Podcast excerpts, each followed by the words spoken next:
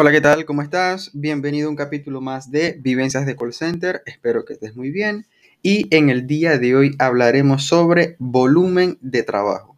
¿Qué es? ¿Cómo influyen las llamadas? ¿Y qué cosas me han pasado a mí al respecto? Ok, muy bien. Eh, bueno, recuerdas que en el capítulo anterior estábamos hablando sobre distintas funciones que se pueden hacer dentro del trabajo de call center. Hablamos de llamadas, chats, back office y todo lo demás.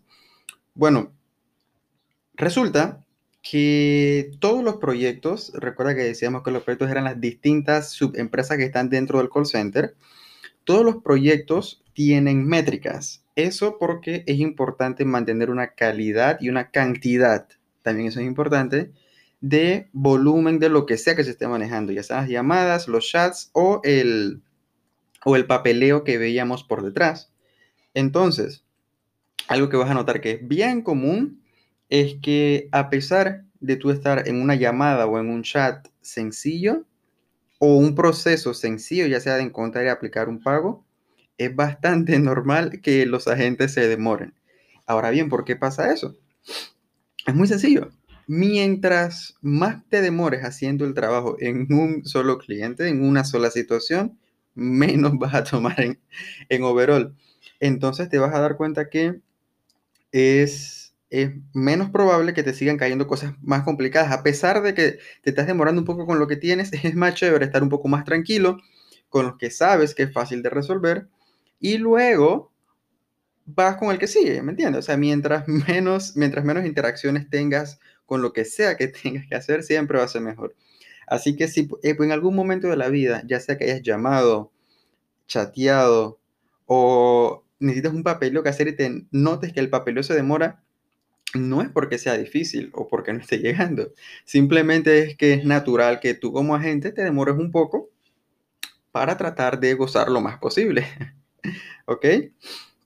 Así que sí, importante ese mensaje, aclarar el, por qué esas cosas pasan. Hay veces que te quedas y que algo sencillo, que, mm, digamos que estás llamando a una empresa que vende comida y tú quieres que preguntar el precio. Ves que, un ejemplo, digamos que lo haces por WhatsApp ves que la persona por WhatsApp se demora 5, 6, 10 minutos en encontrarte un, el precio algo sencillo, cuando hay muchas veces que, que es simplemente eso, la persona no trabaja directamente para la compañía, así que lo que hace es que se demoran.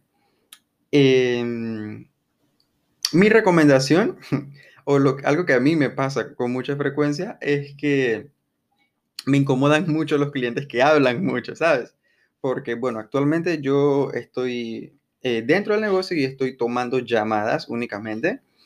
Y un cliente que habla mucho, un cliente que te pregunta mucho, es un cliente que hace que, o sea, te obliga a que trabajes más rápido porque te recuerdo que todas las llamadas en los call centers son grabadas para calidad de servicio. Así que, así que nada, puede ser uno de esos clientes. Eso te ayudaría a conseguir una respuesta más rápido, pero eso sí, no seas grosero. Porque si eres grosero y aparte intenso, eh, la gente se va a demorar más, naturalmente se va a demorar más, mucho más de lo que él hubiera hecho con su simple intención de eh, pasar el día relajado. Pero eh, no todo es malo, no, no te confundas, no siempre es así.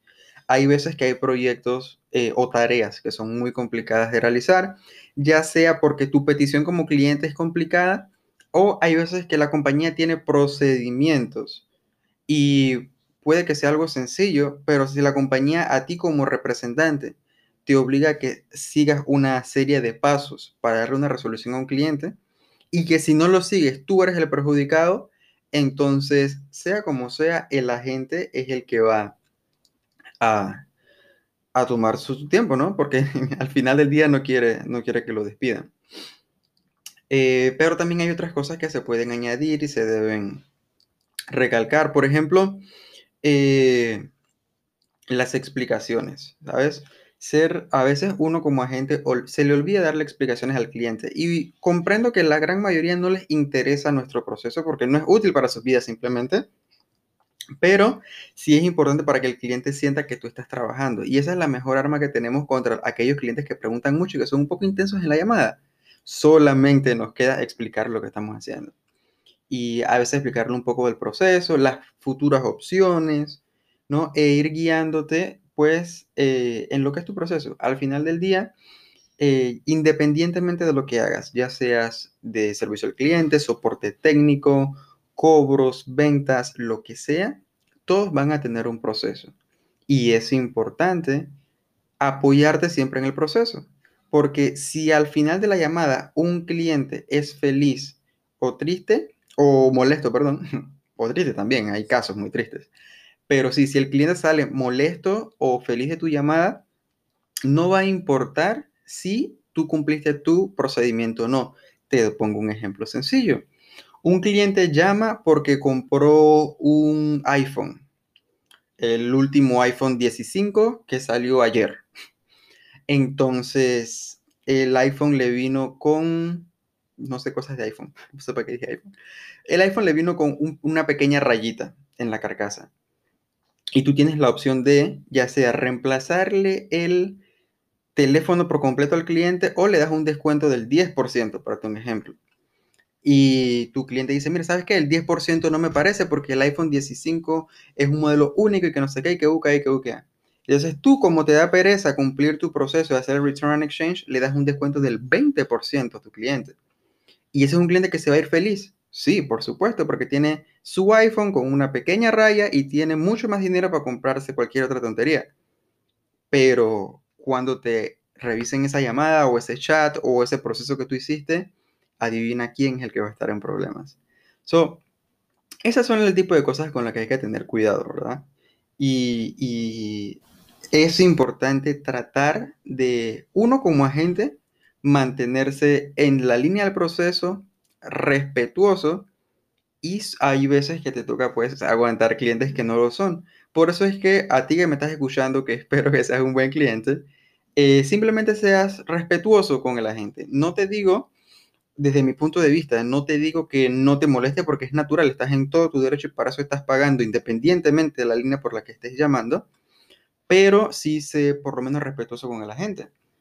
No le insultes, eh, principalmente no le insultes, no le grites y, no menosprecies lo que está haciendo porque al final no sabes por qué está allí, ¿me entiendes? Así que sí.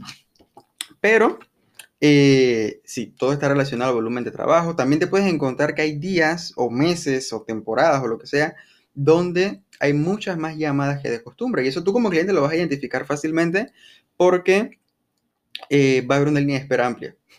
Ya sea que te demoras en la llamada, te demoras para entrar al chat o se te demora tu proceso de papeleo más de lo habitual, es porque hay un alto volumen de trabajo o hay un bajo volumen de agentes.